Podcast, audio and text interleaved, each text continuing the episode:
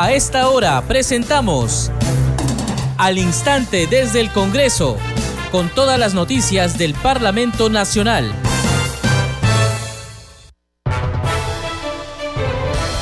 Damos la bienvenida a esta edición de Al Instante desde el Congreso. Hoy es lunes 31 de octubre del 2022, último día del mes, día lunes. Les acompaña en la conducción Perla Villanueva, en los controles Franco Roldán. A continuación, los titulares. La Comisión de Descentralización del Congreso debatirá este miércoles 2 de noviembre el predictamen del proyecto de ley que plantea eliminar los cargos de prefectos y subprefectos provinciales y subprefectos distritales como autoridades políticas designadas a cargo del Ministerio del Interior. El Congreso de la República promulgó la ley que estipula que el cableado aéreo de los servicios de electricidad y de telecomunicaciones en desuso o en mal estado debe ser retirado en dos años en las zonas urbanas a nivel nacional. La ley quedó lista para ser promulgada por el Poder Ejecutivo y tiene como objetivo garantizar la seguridad de la población y no dañar el medio ambiente. La Comisión de Ciencia, Innovación y Tecnología sesionará este viernes 4 de noviembre a las 9 y media de la mañana en el Auditorio Ateneo de la Municipalidad Provincial de Arequipa. En este evento denominado Perspectivas de Desarrollo Científico y Tecnológico, se tratará temas sobre la investigación científica acerca de los riesgos de sismología en diversos lugares de esta región, los peligros y riesgos en áreas urbanas en el Cañón del Colca. Y con motivo de celebrarse el Día de la Canción Criolla, el Congreso de la República organizó un homenaje a nuestros intérpretes, autores y compositores, quienes han contribuido en que nuestra música pueda ser difundida y reconocida a nivel internacional.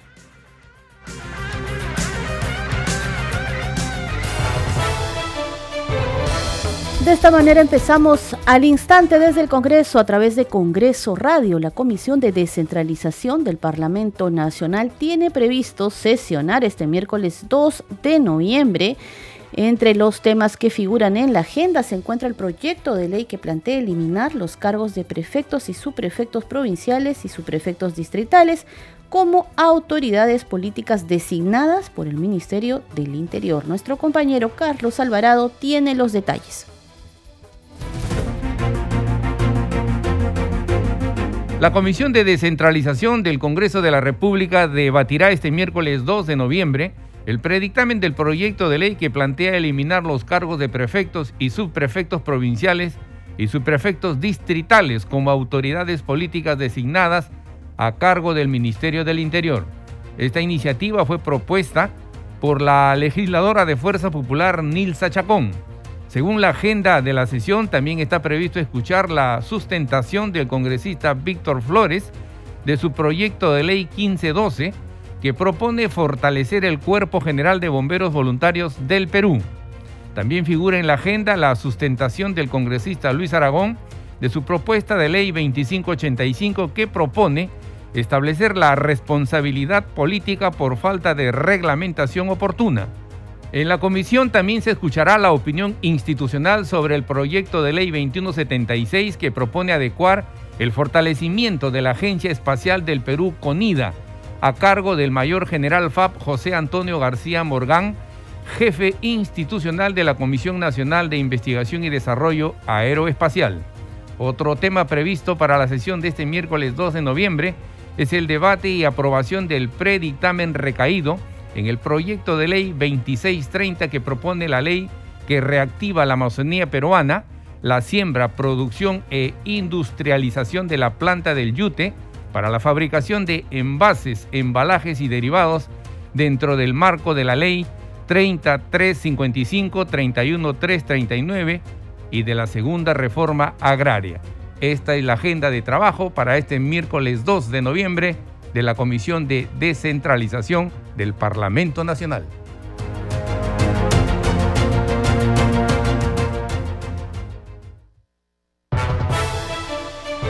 Efectivamente, y tendremos todos los detalles de lo que suceda en esta sesión, que será este miércoles 2 de noviembre en Palacio Legislativo, cuando sesione la Comisión de Descentralización del Congreso. Pero la información no solo la van a tener a través de Congreso Radio, sino también de Congreso Televisión, las redes sociales y el portal institucional del Parlamento Nacional. Tenemos otras noticias porque el Congreso de la República ha publicado la ley que estipula que el cableado aéreo de los servicios de electricidad y de telecomunicaciones que se encuentra en desuso o en mal estado sea retirado de las zonas urbanas a nivel nacional. Se trata de la Ley 31595, que tiene como fin promover la descontaminación ambiental que dichos objetos generan, además de garantizar la seguridad y el derecho de la población a vivir en un ambiente sano y equilibrado. En entrevista con el programa Al día con el Congreso, el autor de la norma, el parlamentario Héctor Acuña Peralta de Integridad y Desarrollo, destacó que su propuesta establece que las empresas de telecomunicaciones y electricidad tengan un plazo no mayor a 24 meses, es decir, dos años, contados desde la entrada en vigencia del reglamento para el retiro del cableado en mal estado y en desuso.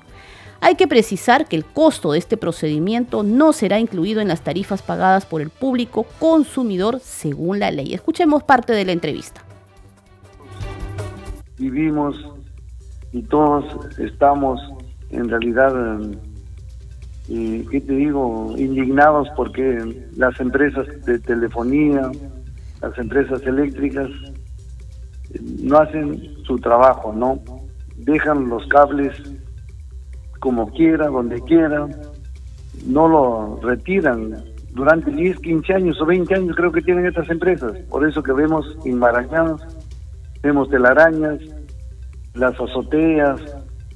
En realidad eh, las viviendas han sido invadidas por toda esta telaraña de cable, ¿no? Y queremos que a través de este proyecto estas empresas puedan retirarlo y de alguna forma contribuir con el ornato. Sí, ¿cuánto tiempo tienen de plazo las empresas para retirar estos cables que ya no están en uso y que, como usted dice, conforman una telaraña en la ciudad? Eh, a veces cubren la, fachada de varias viviendas, incluso, y, hay cierta inseguridad, ¿no? Porque yo he visto que incluso algunos cables se han caído y están como que colgando cuando pasa el peatón por las veredas y todo eso, ¿no? Sí, yo creo que lo más importante es que realmente la población valora mucho esta iniciativa, este, de esta ley realmente, y esperemos que tan pronto se reglamente que tenemos 90 días, y a partir de ahí son dos años, dos años que estas empresas deben retirar todos los cables en desuso, todos los cables en mal estado, y de lo contrario van a ser sancionadas con de 5 a 20 unidades tributarias. Sí, congresista, ¿quién va a supervisar que se retiren estos cables? Bueno, tenemos, yo creo que lo más eh, indicados, los que más deben estar vigilantes, deben ser los alcaldes, los alcaldes provinciales, los alcaldes distritales, para que las entidades concesionarias en eso puedan a la, puedan hacer el, trabajo, exigirle, presionarle, porque es una ley. Claro, por supuesto. Y supongo, usted decía que había una sanción, pero este retiro de cables va a costar a, a las empresas que han instalado estos cables, ¿verdad? No, no va a la ciudadanía. Justamente pareciera que es la razón que las empresas solo quieren disfrutar de sus utilidades no quieren gastar, no quieren contribuir con la sociedad. Ellos están obligados, están obligados realmente, porque tienen un presupuesto de mantenimiento, por eso que no va a haber un costo adicional al usuario. Entonces ahora ellos tienen que hacer lo que no lo han hecho durante varios años. ¿Y esta sanción que usted me dice que llegará de 5 a 20 UITs, eh, se aplicará de inmediato?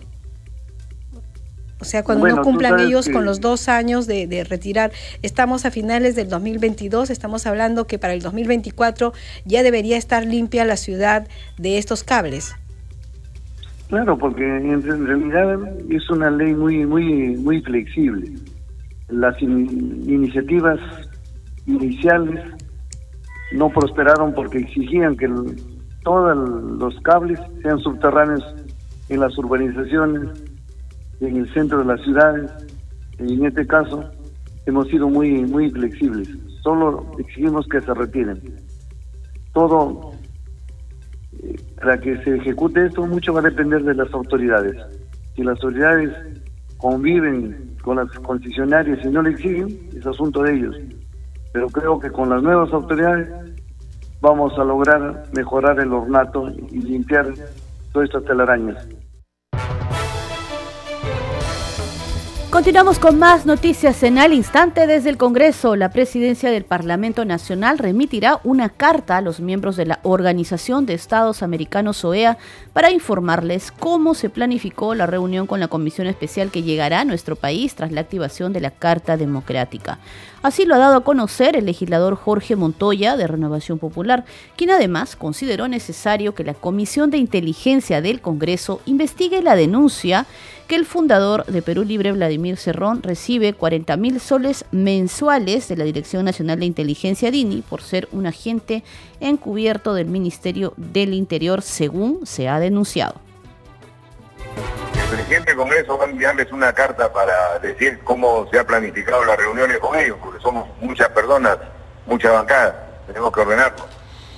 En realidad los interesados en escuchar son ellos. Ellos han escuchado solamente la parte del gobierno, porque es el que, representa al país en ese, organismo.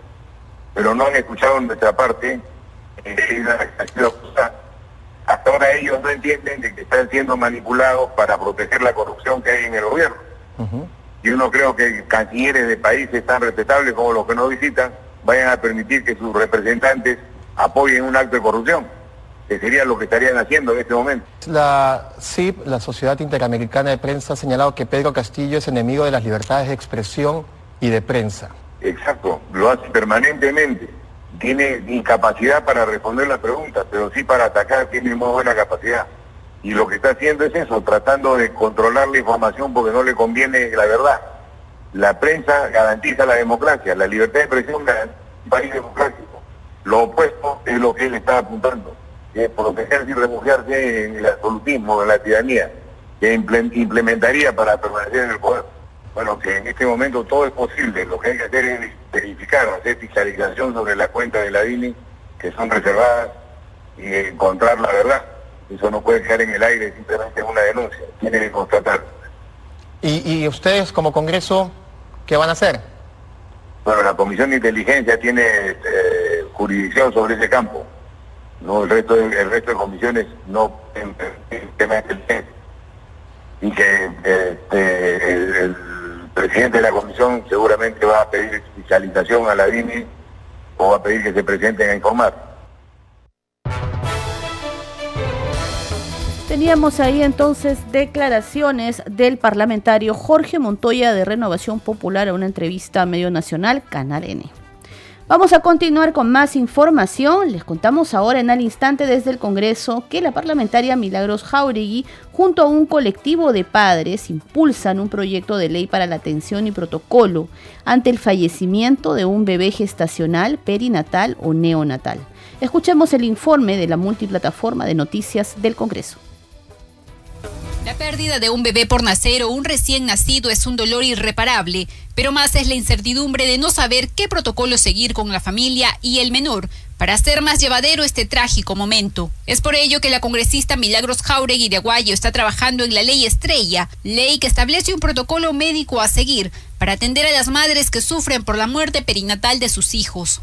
Abro las puertas de nuestro despacho para decirles que caminaremos juntas hasta que esta ley se apruebe porque hemos visto el dolor en las madres. Chile, Argentina, Paraguay, España y México son algunos estados que cuentan con la ley estrella. En nuestro país aún esta norma no es una realidad. Sin embargo, sí existen colectivos que buscan promover su aprobación a favor de familias que cuentan con un bebé estrella. Durante una mesa de trabajo realizada por el despacho de la congresista Jauregui, estuvieron presentes varios ponentes de cuatro colectivos que contaron sus experiencias tras la pérdida de sus bebés y el cómo se unieron para crear este proyecto de ley. Yo comencé este pequeño colectivo el año pasado, exactamente en julio, cuando pasé una experiencia personal que fue la muerte de mi bebé de Noah a las 16 semanas de gestación. Existía así un acompañamiento para personas que han perdido familiares, más no acompañamiento para madres que hayan perdido un bebé en la época gestacional, perinatal o neonatal. Los bebés estrellas son aquellos que lograron permanecer con vida en el vientre de su madre solo por un determinado periodo de tiempo, o los menores que sí nacieron pero que fallecieron a los pocos días. Estos bebés fueron esperados con mucha emoción por sus familias, pero sus pérdidas dejan un enorme vacío en la vida de sus padres. En los próximos días, la congresista continuará reforzando este proyecto que les brindará soporte a aquellos que han sufrido la pérdida de esta manera. Vamos a seguir con más noticias en el instante desde el Congreso. Como parte de su labor de fiscalización, la parlamentaria Lady Camones Soriano llegó hasta la localidad de Yungay, en la región Ancash, donde sostuvo una reunión sobre el cierre de la Escuela de Educación Técnica Superior de la Policía Nacional del Perú. Vamos a escuchar parte de la entrevista con nuestro compañero Ricardo Alba. Momento de las entrevistas en Congreso Noticias, semana de representación que culmina ya luego de actividades de los parlamentarios en diversas regiones del país. De inmediato contactamos con Ancash. Allí nos atiende la congresista Lady Camones Soriano, representante de Alianza por el Progreso por esa región del país. Congresista, bienvenida. ¿Cómo está Ricardo? Buenas tardes. Usted también ha enfocado dos ángulos importantes para la población este, de Ancash, ¿no? Que son la escuela de policías tanto en Chimbote como en Yungay. Así es. Bueno, te comento, mira, aquí en la región Ancash nosotros tenemos dos escuelas de formación de suboficiales de la Policía Nacional del Perú. Una de ellas ubicada en la zona costa, aquí en Chimbote, y la otra en la zona sierra, de la provincia de Yungay. Lamentablemente, el año 2019, a través del decreto supremo 018, el presidente de la República de la época dispuso el cierre de estas dos escuelas que tenemos aquí en, nuestra región Ancash. Hoy estamos viviendo pues una, una situación bastante complicada respecto a la seguridad ciudadana. O sea, al menos acá en nuestra región hay crímenes por sicariato, hay trata de personas, hay prostitución, o sea, la situación está bastante complicada y consideramos que es el momento menos oportuno para decidir, o sea, tomar una decisión de cerrar estas escuelas, donde se forman cerca de 800 eh, efectivos policiales cada semestre. En ese sentido, nosotros hemos iniciado una lucha para solicitar a través del Ministerio del Interior al Gobierno Nacional y que se evite el cierre de estas, de estas instituciones. Hoy que necesitamos mayor cantidad de policías para que custodien la seguridad ciudadana, no podemos nosotros permitirnos que por un tema administrativo, porque ellos indican que el, el, área donde se están formando estos suboficiales es muy reducido. Pero para ello nosotros ya hemos intervenido y hemos solicitado la donación de un terreno de 10 hectáreas para que especialmente la escuela de Chimbote se traslade y se pueda, claro, generar con una inversión del gobierno nacional la edificación pues de una infraestructura adecuada para que se, se, tenga pues una formación integral de estos futuros suboficiales. Pero para ello depende de la voluntad del presidente Pedro Castillo para que suscriba un proyecto de decreto supremo y se modifique el, el decreto supremo 018 del 2019 y se incluya a estas escuelas, tanto de Chimbote como de, de, Yungay, para que continúen en formación permanente. ¿Y esto? Entonces, esa es la lucha que estamos haciendo, estamos yendo por buen camino y solamente depende ahorita de la voluntad del presidente Pedro Castillo. Y esto tiene que hacerse a la brevedad. Entiendo que usted ya hizo una mesa de trabajo, seguramente el próximo paso será dirigirse directamente al presidente de la República, porque la situación lo amerita, ¿no? Ya la percepción de la gente es realmente bastante elevada frente a, la inseguridad permanente hasta en la propia casa. Así es, nosotros hemos, lamentamos mucho que hayamos tenido como víctimas de sicariato a mujeres, madres de familia, empresarias. Tenemos el caso de niños, una niña de 14 años que fue eh, asesinada por sicariato en, la provincia de Casma, dos niños este, también asesinados producto de, un ajuste de cuentas este, en el, distrito de Moro. Entonces acá eh, eh, hay, hay una, un, gran problema de inseguridad y lo que nosotros como congresistas queremos evitar, y bueno, y en unión con las autoridades y también con la sociedad civil, evitar el cierre de estas escuelas que nos garantiza que pues Ancash tenga la cantidad de efectivos eh, este, policiales que nos resguarden esa seguridad de nuestros niños, de nuestras mujeres y de la sociedad en general. Entonces estamos en esa lucha y sabemos que lo vamos a lograr y solamente esperamos la buena voluntad del presidente Pedro Castillo para que evite el cierre de estas escuelas que son tan importantes en nuestra región. Muchísimas gracias.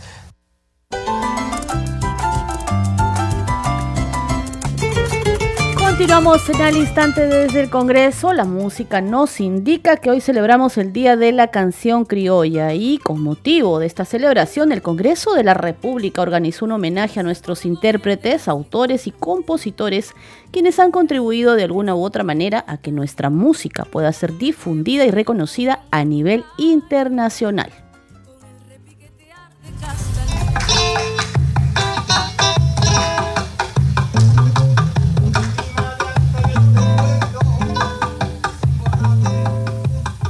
Parlamentaria Norma Yarro destacó de los artistas el invalorable aporte en la creación y difusión que con sus interpretaciones a la patria logran identidad entre todos los peruanos. No basta con tener un día al año, no basta con que declaren a la música como patrimonio nacional, sino necesitamos que mejorar la calidad de vida también de nuestros artistas, tener, ser productores de talentos, que no se vayan de nuestro país Agregó que desde el Congreso aún hay mucho por trabajar para mejorar la ley del artista, porque no es suficiente declarar a la música como patrimonio nacional, sino por el contrario es importante mejorar la calidad de vida de todos los artistas para que no se vayan de nuestro país. También saludó que existan programas en la televisión que promueven nuevos artistas. ¿Y por qué no soñar nosotros con tener programas hechos acá en Perú, donde podamos sacar a nuestros niños, a nuestros jóvenes, a nuestros adultos, como un producto nacional, pero con la ayuda económica del gobierno, de la empresa privada, de, los poderes del Estado. No nos acomodemos solamente con una ley. Yo los convino a todos a que luchemos para mejorar a cada uno de los artistas, productores, compositores, historiadores, escuelas, durante la ceremonia de premiación por el Día de la Canción Criolla realizada en la sala Alberto Andrade Carmona del Parlamento, la congresista Yarro Lumbreras distinguió con diplomas y medallas a los intérpretes, autores y compositores de la música criolla. Es un honor para mí estar con estas, con estas grandes personalidades y en especial saludar a todos mis compañeros del arte y decirte gracias Norma por lo que estás haciendo por nuestra música criolla. Yuri Hilda Teresa Palomino Ormeño, maestra del folclor peruano. Yuri Freu, reconocida artista peruana. María Luisa Obregón Vergaray, fundadora de la asociación El Sabor de la Marinera. Rosa Agustina Guzmán León, estrella principal de la tradicional Casa de la Marinera, fueron algunos de los distinguidos. Y celebraciones como esta, como el Día de la Canción Criolla, no nos deben hacer olvidar sobre otros temas que también son de trascendencia en nuestra sociedad, sobre todo para el futuro de nuestro país, que son nuestros niños, jóvenes y adolescentes. Es por eso que el Congreso de la República se suma a la campaña Paremos el Bullying. No es broma, es violencia. Escuchemos al congresista Alejandro Aguinaga de la bancada Fuerza Popular.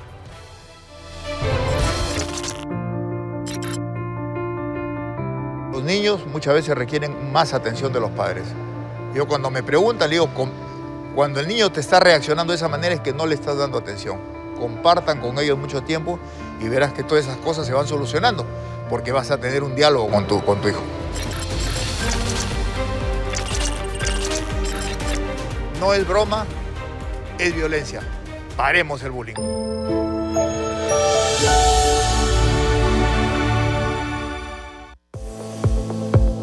Congreso en redes. A esta hora nuestra compañera Danitza Palomino tiene información que compartir con nosotros. Adelante, Danitza. Muchas gracias, Perla. Vamos a dar cuenta de las publicaciones en redes sociales. Iniciamos con la publicación del congresista Esdras Medina. Publica lo siguiente. Exigimos al ministro del Interior aplicar verdaderas políticas de seguridad ciudadana. Nuestro país no puede ser tierra de nadie. Condenamos a esos delincuentes disfrazados de barristas y se refiere a la noticia de un medio de comunicación que informa que hubo un saldo de tres personas fallecidas, una balacera ocurrida en Avenida Cuba entre el enfrentamiento entre presuntos barristas de Alianza Lima y Universitario de Deportes.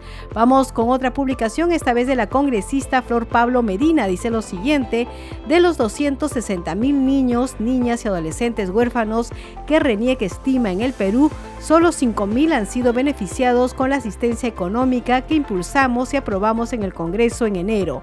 Estuve en el CEDIF de Cajamarca supervisando cómo se viene implementando esta ley. Y vamos con otra publicación, esta vez del congresista Alfredo Azurín, quien comparte una publicación de la Comisión de Seguridad Ciudadana. Dice lo siguiente, a fin de intercambiar experiencias que conlleven al fortalecimiento de nuestra policía, el presidente de nuestra comisión, congresista Alfredo Azurín, se reunió con el teniente coronel Cristian Proaño, jefe del Comando Policial del Distrito de Huaquillas en Ecuador. Y finalmente vamos con una publicación de la congresista Silvia Montesa. Dice, hoy 31 de octubre celebramos el Día de la Canción Criolla, fecha importante para conmemorar y homenajear a los principales músicos e intérpretes de este género musical tan importante para el Perú. Hay que decir, Perla, que son varios los congresistas que han publicado respecto a esta conmemoración del Día de la Canción Criolla. Regresamos con usted a estudios. Muchas gracias, Danitza.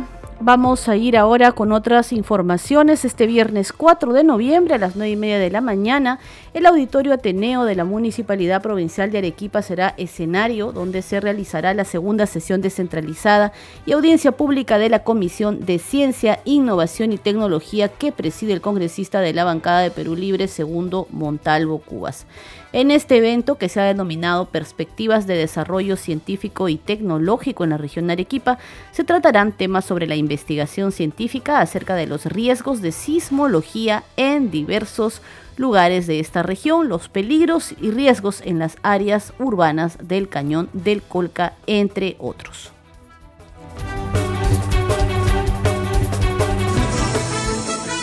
Este programa se escucha en las regiones del país gracias a las siguientes emisoras.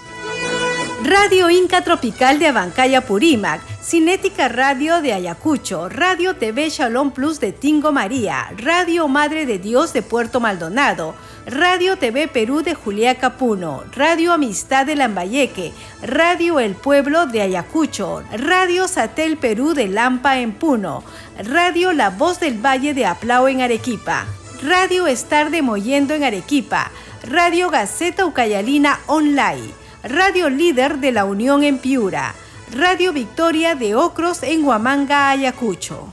Enseguida, los titulares de cierre. La Comisión de Descentralización del Congreso debatirá este miércoles 2 de noviembre el predictamen del proyecto de ley que plantea eliminar los cargos de prefectos y subprefectos provinciales y subprefectos distritales como autoridades políticas designadas a cargo del Ministerio del Interior. El Congreso de la República promulgó la ley que estipula que el cableado aéreo de los servicios de electricidad y de telecomunicaciones en desuso o en mal estado debe ser retirado en dos años en las zonas urbanas a nivel nacional. La ley quedó lista para ser promulgada por el Poder Ejecutivo y tiene como objetivo garantizar la seguridad de la población y no dañar el medio ambiente. La Comisión de Ciencia, Innovación y Tecnología sesionará este viernes 4 de noviembre a las 9 y media de la mañana en el Auditorio Ateneo de la Municipalidad Provincial de Arequipa. En el evento denominado Perspectivas de Desarrollo Científico y Tecnológico se tratará temas sobre la investigación científica acerca de los riesgos de sismología en diversos lugares de esta región, los peligros y riesgos en áreas urbanas del Cañón del Colca.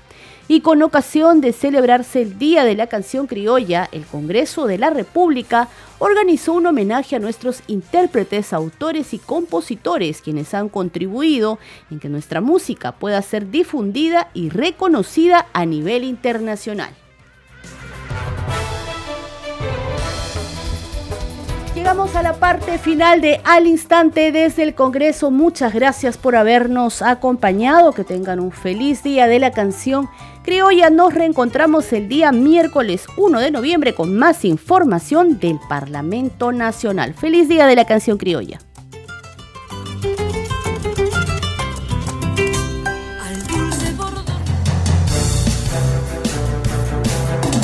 Hasta aquí, al instante desde el Congreso con todas las noticias del Parlamento Nacional.